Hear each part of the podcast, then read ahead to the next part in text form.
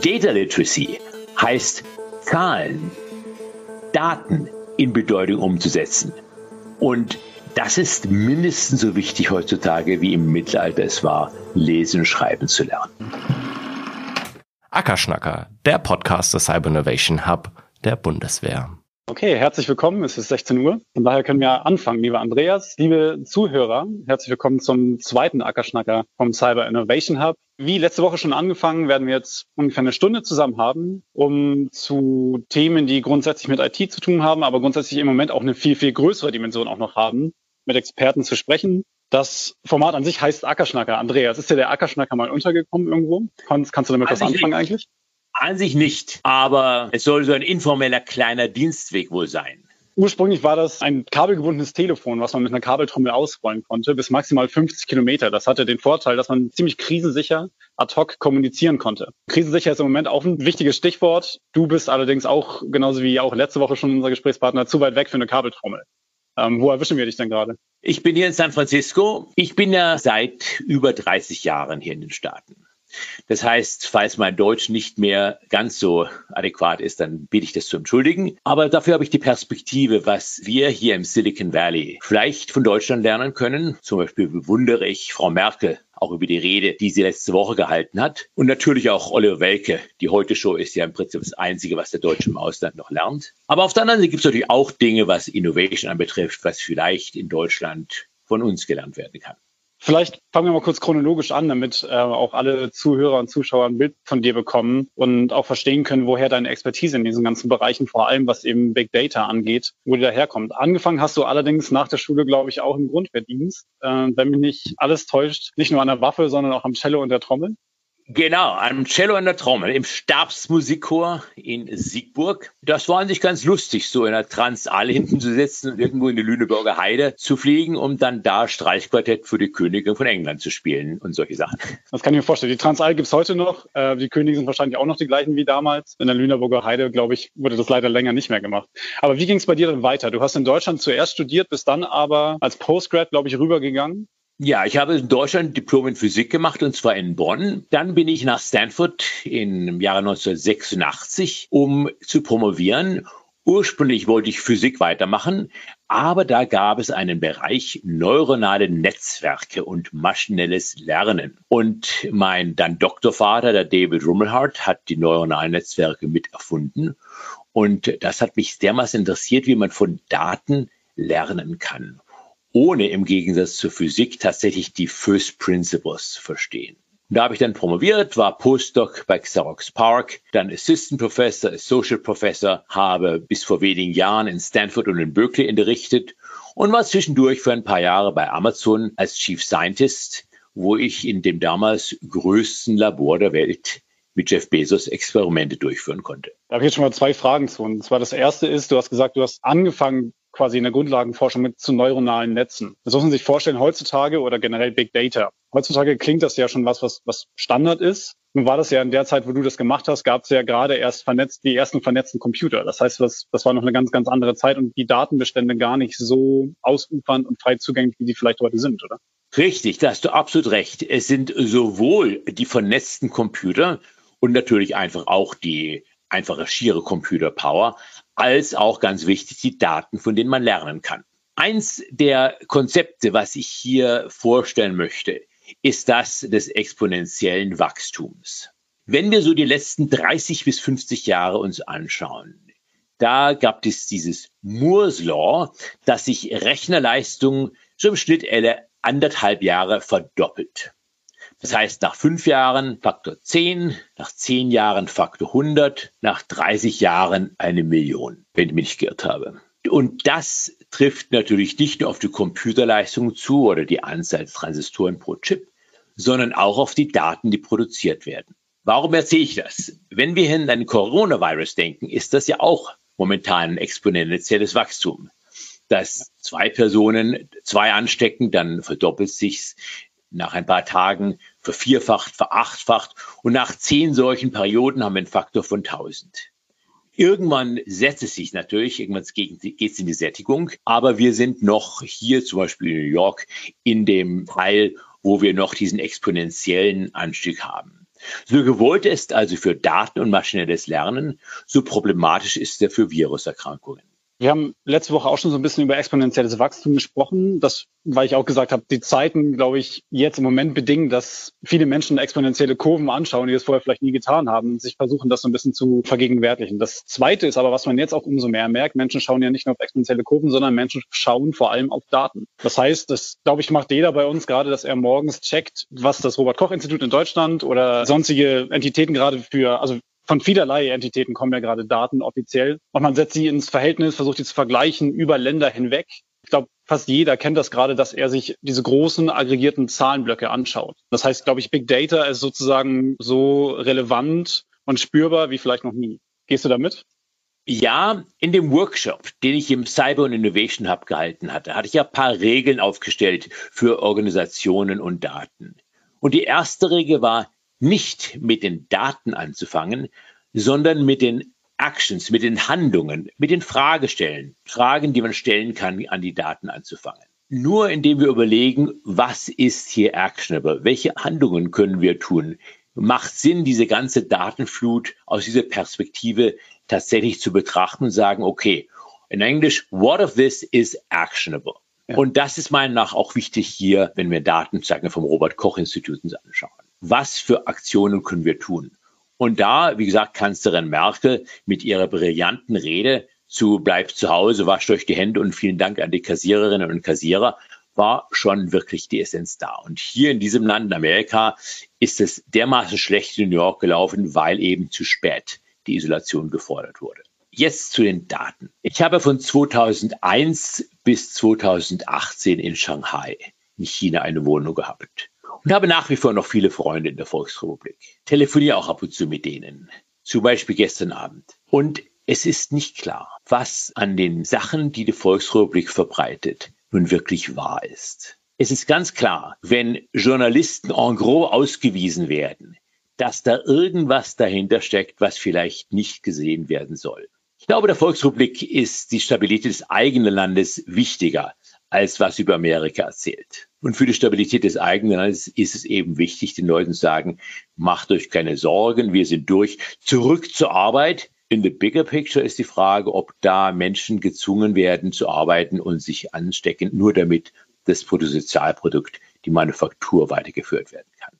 Grundsätzlich, und das hast du ja auch gesagt, sind quasi Daten an sich sind erstmal nur Daten. Das heißt, das Wichtige ist erstmal die Frage, was stellt man damit an? Was kann man für Handlungsableitung daraus ziehen. Und ich kenne das auch noch bei mir aus dem Wirtschaftsinformatikstudium, die klassische Pyramide, Daten, darüber Informationen und darüber Wissen. Das heißt, und auch jetzt, wenn du gerade sagst, okay, dass die Daten werden in China eben bewusst eingesetzt, man kann natürlich auf die Art und Weise, wie man Daten erhebt und wie man die transportiert, natürlich die daraus gewonnene Information und das daraus abgeleitete Wissen ja auch irgendwo steuern, nicht? Ja, für mich ist die Frage des Vertrauens in die Daten, aber auch Vertrauens in Identität Woher weißt du, dass ich hier ich bin und dass es nicht irgendein Avatar ist, ein Deepfake, der dir hier was erzählt? Für mich ist das eine der Kernfragen für unsere Zeit. Wem können wir vertrauen? Welchen Daten können wir vertrauen? Das ist eine Frage, die dich länger beschäftigt. Du hast auch ein Buch geschrieben, Data for the People. Gehst generell schon von der Post-Privacy Economy aus. Ja. Ähm, was verbirgt sich hinter dem Begriff davon? Der Begriff Post-Privacy Economy will sagen, dass wir haben eine Welt, in der es im Prinzip keine wirkliche Privacy mehr gibt. Du kennst es doch vom U-Boot. Wie ist es eigentlich? Was ist da für Kommunikation? Denn jede Kommunikation hat ja elektromagnetische Wellen, die ausgestrahlt werden müssen. Macht ihr euch nicht auf so einem U-Boot Sorgen, dass da der Feind irgendwie diese elektromagnetischen Wellen auch aufgreifen kann und dann euch orten kann? Ja, selbstverständlich, natürlich. Das Abgreifen der Informationen angeht, sind die natürlich alle chiffriert. Aber das Zweite ist natürlich, dass man schaut, dass man die Signaturen, die elektromagnetischen Wellen mal gering hält. Ähm, je nach Einsatzspektrum und dann vielleicht Fenster nutzt, indem man weiß, dass es sicher ist, dass man eben das nutzen kann, um die Informationen wieder auf Stand zu bringen. Also im U-Boot kann man kein YouTube anschauen zum Beispiel als Soldat. Richtig, korrekt. Richtig, ja. okay. Ich habe mit einem Kollegen hier in Amerika gesprochen, David Holzmann, der für die NSA gearbeitet hat und Monate typischerweise am Stück in U-Booten verbracht hat. Und der meinte, dass von den Submariners in den Vereinigten Staaten, die gerade unterwegs sind, die allermeisten überhaupt nicht wissen, dass der Coronavirus Einzug gehalten hat. Und wenn sie dann sozusagen für Luft mal wieder hochkommen, an Land gehen, ganz große Überraschungen sehen, nämlich dass die Welt doch eine ganz andere geworden ist. Wie schaut das in Deutschland aus? Anders. Ich weiß das aus der ganzen Befehls- und Meldelage, die wir intern in der Bundeswehr und in der Marine haben, dass tatsächlich alle Truppen informiert sind. Dennoch ist es natürlich durchaus so, und das trifft nicht auf U-Boote, sondern generell auf schwimmende Einheiten bei der Marine zum Beispiel zu. Man ist ja in sich erstmal in einem geschlossenen Ökosystem. Wenn man auf dem Weltmeer unterwegs ist, kriegt man da relativ natürlich wenig jetzt live mit, wie sich die Situation an Land gerade verändert. Von daher ist es wahrscheinlich schon so, dass die Besatzungsangehörigen auf den Einheiten das wissen, dass es diesen Coronavirus gibt. Ich glaube aber trotzdem, dass viele, die jetzt gerade zum Beispiel in Auslandseinsätzen sind, es sich auch gar nicht so vorstellen können, wie selbst in Deutschland sich einfach das Bild in der Straßenlage hier ganz normal in Berlin im Alltag gewandelt hat das ist, glaube ich, was, was man tatsächlich dann erst begreift, wenn man das richtig auch sieht, weil natürlich ansonsten diese, man kann eventuell Fernsehsignale empfangen und das darüber irgendwie versuchen einzufangen. Aber was das tatsächlich dann im Alltag bedeutet, ist erst dann greifbar, wenn man tatsächlich wieder an Land ist. Ja, es ist für mich interessant, wie viele divergente Meinungen und Einstellungen wir hier in dieser Welt, in der wir jetzt leben, vorfinden. Zum Beispiel hatte ich letzten Sonntag mit meinem Mentor Daniel Kahnemann in New York ein Telefongespräch. Und Danny sagte mir, ja, Andreas, ich komme gerade vom Supermarkt zurück. Und ich war also total erstaunt und er fragt mich, meinst du nicht mehr, dass ich einkaufen gehen soll? Und ich dachte mir, wie ist es möglich, dass ein, glaube ich, 86-Jähriger, und da meinte er, ja, die Frage ist doch, haben wir einen Life-Sentence oder haben wir einen Death-Sentence? Also, lebenslänglich jetzt in der Isolation zu bleiben oder rauszugehen und sich den Tod zu holen. Und das hat er also ganz bewusst dann gesagt, er entscheidet sich für Death Sentence. Also was ich sagen wollte ist, ich glaube, wir können uns trotzdem nicht vorstellen, wie in New York, wo gestern, glaube ich, 600 Leute gestorben sind. Das heißt, der Tag hat 30 Stunden, das sind 20 Leute pro Stunde. Das heißt also, jeder drei Minuten oder so stirbt jemand, wird beerdigt. Das sind schon unglaubliche Zahlen. Mir erzählt ein Bekannter, der in Norditalien wohnt, in Südtirol dass der Papst eine Generalabsolution gegeben hat, dass also alle Sünden vergeben können und wir jetzt also tatsächlich dann in den Himmel kommen können. Und ihr Vater total glücklich war darüber. Das letzte Mal, dass es passiert war, war im Zweiten Weltkrieg. Tatsächlich, die Welt sehen ja auch nur relativ indirekt. Um jetzt ja. das zu Daten zurückzubringen, meine wichtige Einsicht ist, dass alle Daten Interpretation sind. Sowas wie nur die rohen Daten meistens sehr naiv ist. Nehmen wir zum Beispiel die Sterblichkeitsrate hier für Leute, die sich infiziert haben. Das ist also ein Bruch. Und ich weiß, heutzutage kommen wir alle so Einstein-mäßige Frisuren, weil es keine Friseure mehr gibt. Einstein sagte mal, nicht alles, was zählt, kann gezählt werden, nicht alles, was gezählt wird, zählt. Also im Prinzip als Physiker kann man zählen und man kann dividieren. Die Frage ist, was zählt man und durch was dividiert man es? Und in diesem Fall, gerade in Amerika, wo das Testen ja gar nicht so einfach ist, wissen wir häufig hier gar nicht, wie viele Leute sich wann angesteckt haben, um dann die Mortality Rate festzustellen. Also häufig wird mit Daten um sich rumgeworfen, die wir gar nicht verstanden haben. Um sich da immer mehr anzunähern, ist es ja auch gerade zum Beispiel in den USA so, dass beispielsweise Oracle jetzt sich mit der Administration zusammentut und versucht, das Ganze irgendwie statistisch heuristisch zu modellieren. Aus deiner Erfahrung als Chief Scientist auch bei Amazon, wo du ja auch viel mit vor allem Daten experimentiert hast in großem Stil, gibt es da einen gangbaren Weg, dass man beispielsweise sagt, man nimmt die statistischen Erkenntnisse vergangener Epidemien, wie beispielsweise Ebola oder das SARS-Virus, was wir vor zehn Jahren hatten, kann man daraus irgendwie Schlüsse ableiten, die einem jetzt irgendwo weiterhelfen, um erstens die aktuelle Ausbreitung zu modellieren und zweitens sogar treffende Vorhersagen zu formulieren? Ich glaube, dass der Schwachpunkt tatsächlich Datenerhebung ist. Das Modell ist nicht so schwierig. Modelle über Ansteckungskrankheiten gibt es seit Hunderten von Jahren.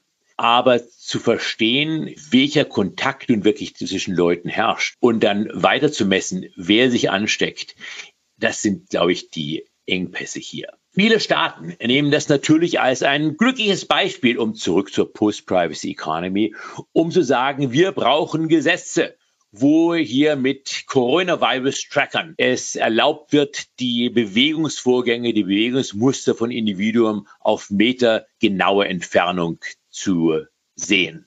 Die Frage ist da für mich auch, Nehmen wir das Gedankenexperiment, dass wir tatsächlich annehmen, das wäre möglich. Was machen wir damit? Und nur wenn eine Politikerin oder ein Politiker diese Frage wirklich beantworten kann, bitteschön, was machen Sie mit den Daten, wenn über jeden Bundesbürger jetzt tatsächlich diese Daten erhoben haben, neben wem er wann im Bus gestanden ist? Wenn wir nicht wissen, was wir mit machen, dann sind die Risiken, diese Daten zu erheben und die Risiken, dass wir mit Gesetzen stecken bleiben.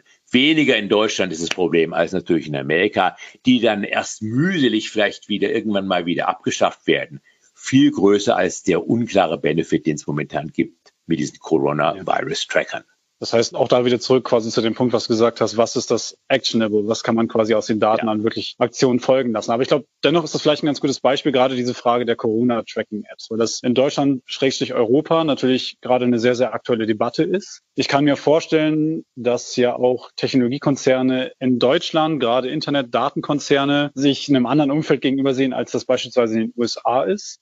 Und du hast ja auch gesagt, du hast auch lange in China gelehrt. Du hast auch Jack Ma von Alibaba eine Zeit lang beraten, beispielsweise. Und da ja auch viel mitbekommen, wie da die Gesellschaft eingestellt ist, was meinetwegen das Preisgeben von Daten an die Regierungen, an Konzerne angeht. Jetzt vor dem Hintergrund der Bereitschaft, quasi auch seine Privacy so ein bisschen einzuschränken, möglicherweise für diese Tracking-Apps. Wie siehst du das im direkten Vergleich, wenn, wenn man das nebeneinander legt, China, USA, Deutschland, schrägstrich Europa? China ist das Ziel der Datenerhebung, dass der Staat im sicheren Sattel bleibt. In Amerika ist das Ziel, dass die Firmen, Amazon, Google und so weiter, in sicheren Sattel bleiben. Und in Deutschland habe ich die Hoffnung, dass das Ziel tatsächlich die Bürgerin und der Bürger ist.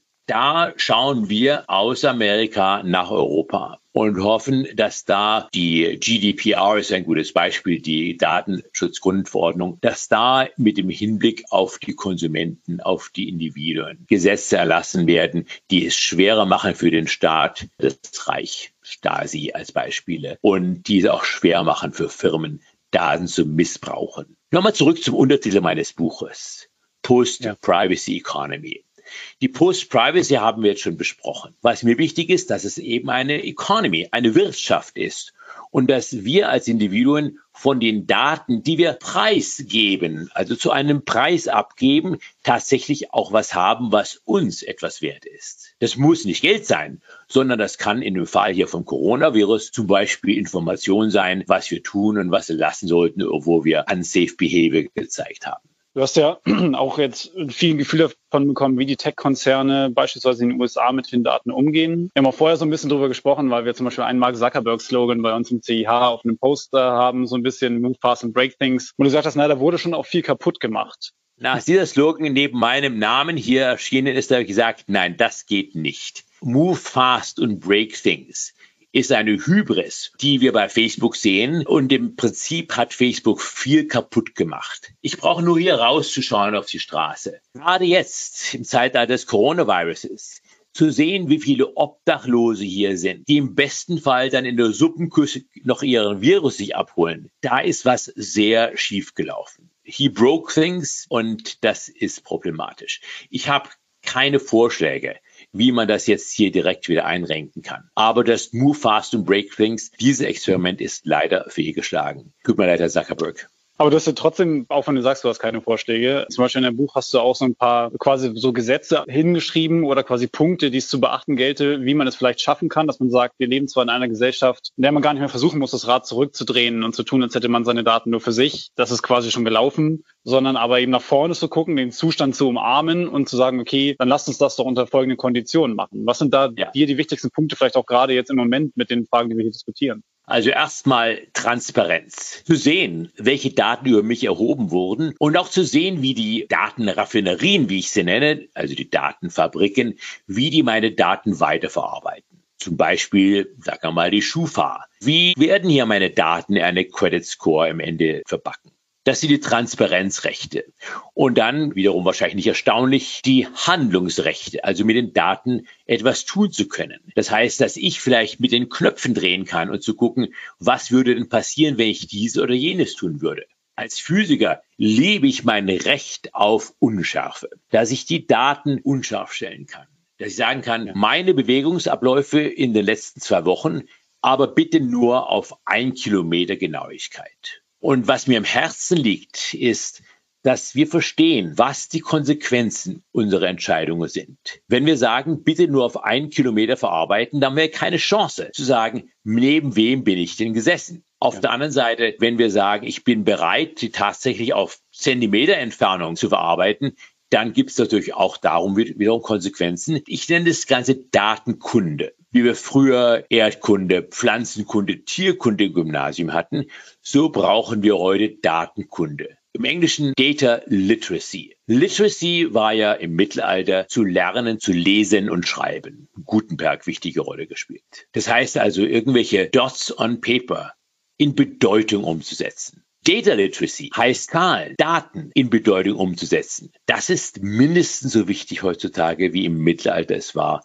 lesen und schreiben zu lernen um diese Data Literacy zu erlangen. Nicht jeder wird auch die kognitiven Fähigkeiten haben, dazu auch in Stanford beispielsweise zu promovieren. Das heißt, die Frage jetzt ja, wie tief muss man gehen, jetzt als Anwender, um ja trotzdem irgendwo verstehen zu können, im, im breiten Spektrum verstehen zu können, wo da die Fallstrecke sind, dass man eben solche Fragen auch vernünftig einschätzen kann und das für sich selber vielleicht auch mündig einschätzen kann. Ja, diese Daten gebe ich jetzt mit Absicht preis und folgende eher nicht. Also erste würde ich sagen, Data for the People. Zum Corona-Special für nur 4,99 heute Abend bei Murmann. Da sich ein paar Beispiele anzuschauen, was Data Literacy heißt, aber Spaß beiseite.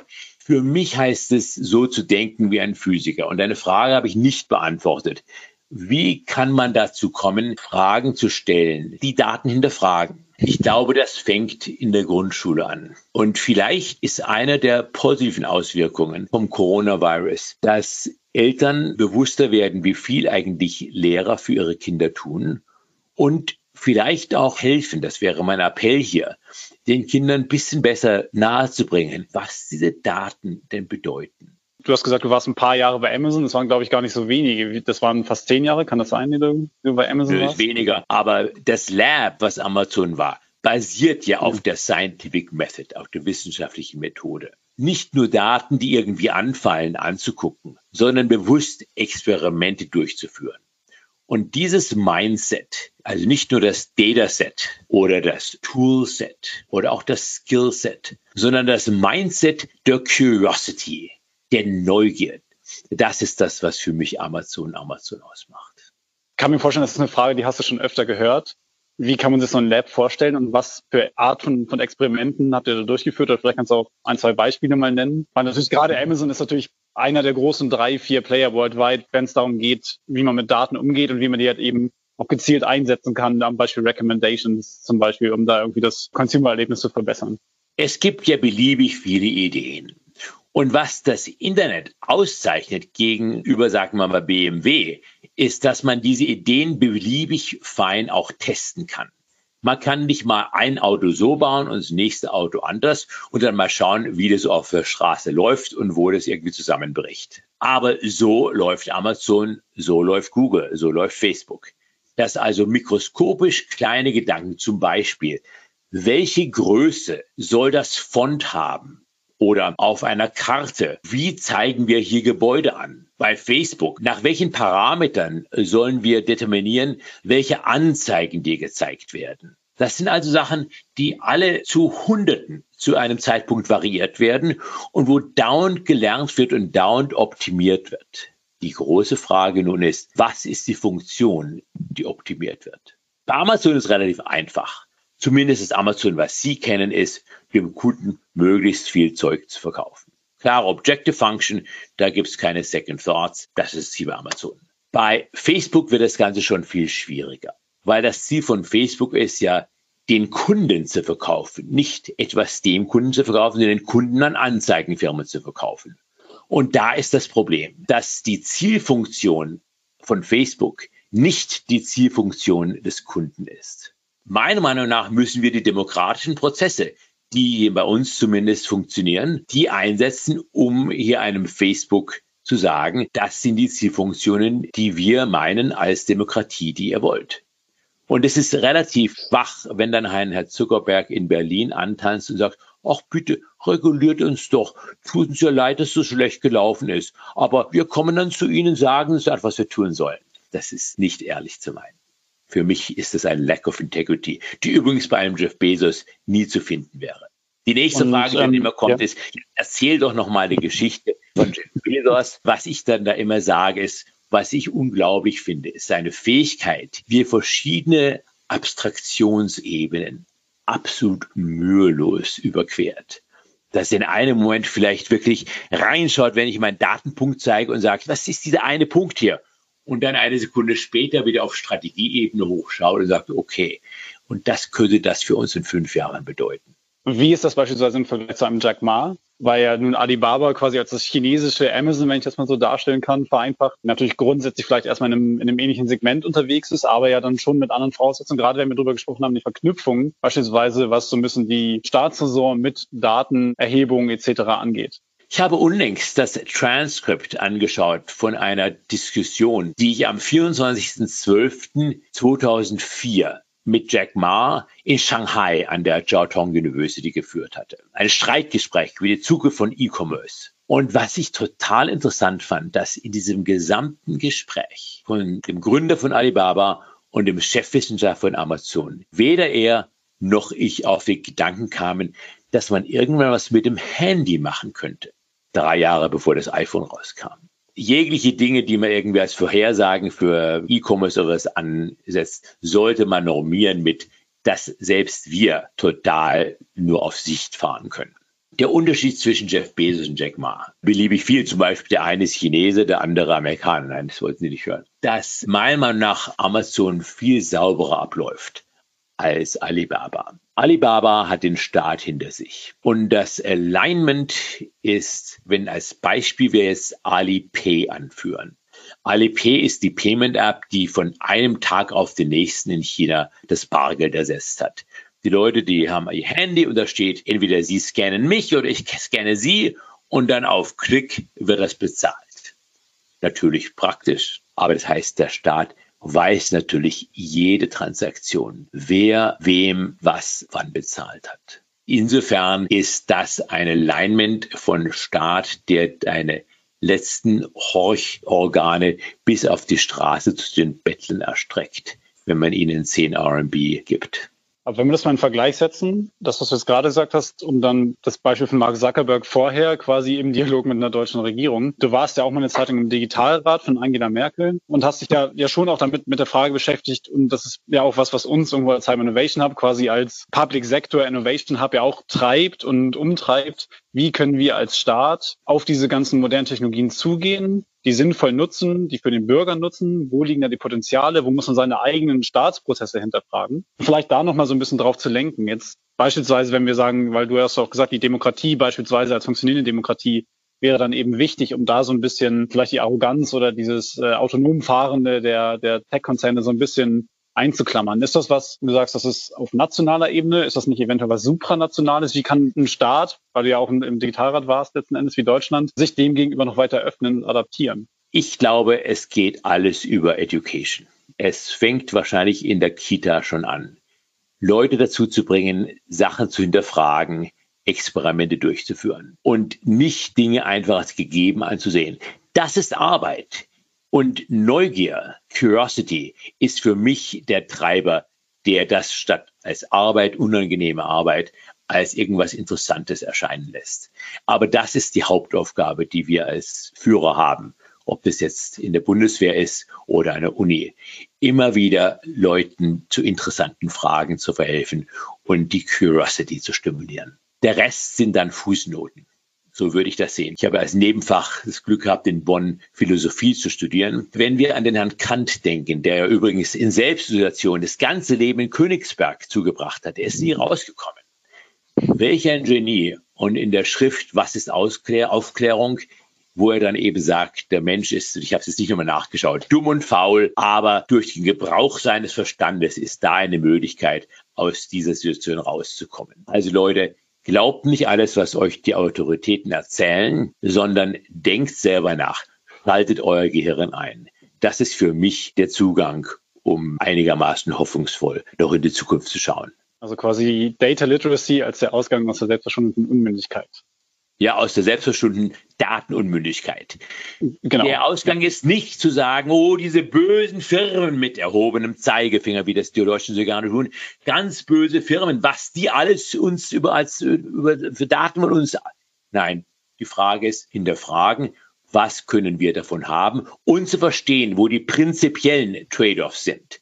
Deshalb habe ich ja vorhin das Beispiel gegeben mit der Resolution, mit der Auflösung, in der meine Standortsbestimmung durchgeführt wird. Ich kann nicht eins wollen, was inkonsistent ist mit etwas anderem. Ich muss mich entscheiden und die Datenunmündigkeit heißt, bewusst diese Entscheidungen zu fällen. Du hast Mitte der 80er Jahre dann in den USA angefangen, dich mit neuronalen Netzen zu beschäftigen und mit Big Data. Das heißt eben, wie wir vorhin gesagt haben, das war 89 ungefähr. Und dann, wenn man jetzt heutzutage guckt, was eben Firmen wie Penalty etc. können, was quasi in dieser Datenfusion alles möglich ist und was sich auch gerade in Machine Learning und neuronalen Netzen tut. Für dich als eine der ersten Stunde, was war da die spannendste Entwicklung in den letzten 25, 30 Jahren? Kann man das so sagen? Ich erinnere mich noch genau wie Tim Berners-Lee in Xerox Park vorbeischaute und uns von dem Web erzählt hatte. Es war wahrscheinlich so 92 oder sowas. Und wir also überhaupt nicht überzeugt waren, dass wir das überhaupt verstehen. Also ich habe sie nicht verstanden, manche haben es vielleicht verstanden. Wenn ich jetzt hier meine Lieblings-App, die leider es nicht auf Deutsch gibt, ist Otter.ai, also O-T-T-E-R.ai. Das ist eine Real-Time Transcription. Es geht nur auf Englisch derzeit. Unglaublich da habe ich dann den CEO mal gefragt, wie macht ihr denn das? Also da gibt es ja Hidden Markov Model und so weiter und sagt, ein neuronales Netzwerk, that's it. Nein, nein, ihr müsst irgendwie Struktur reinstecken, ist ein neuronales Netzwerk. Also zu sehen, wie tatsächlich was heutzutage in der Praxis funktioniert, mit einer Präzision, von der wir damals hätten nicht träumen können. Hier mal ehrlich, wenn vor 20 oder vor 30 Jahren wir so ein Gerät in die Hand nehmen und dann da irgendwie reinsprechen und erwarten, dass dann da Text rauskommt, du hättest mich doch für verrückt erklärt. Oder wie man mal sagt, in Amerika, wenn man Visionen hat, bekommt man Geld. In Deutschland, wenn man Visionen hat, kommt man in die Anstalt. Das war ein sehr pessimistisches Schlussstatement eigentlich. Aber wir haben darüber Ach. gesprochen, was wir lernen können und was wir nicht lernen können. Von daher, lieber Andreas, danke ich dir erstmal für deine Zeit und ähm, freue mich, die meisten Zuhörer oder Zuschauer kommende Woche dann wieder zu sehen. Wie gesagt, wir versuchen das Format jetzt erstmal so in diesen Corona-Zeiten in dem Rhythmus auch zu etablieren danken euch für euer Feedback von vergangener Woche. Macht's gut. Ciao. Das war der Ackerschnacker. Abonnieren auf ackerschnacker.info.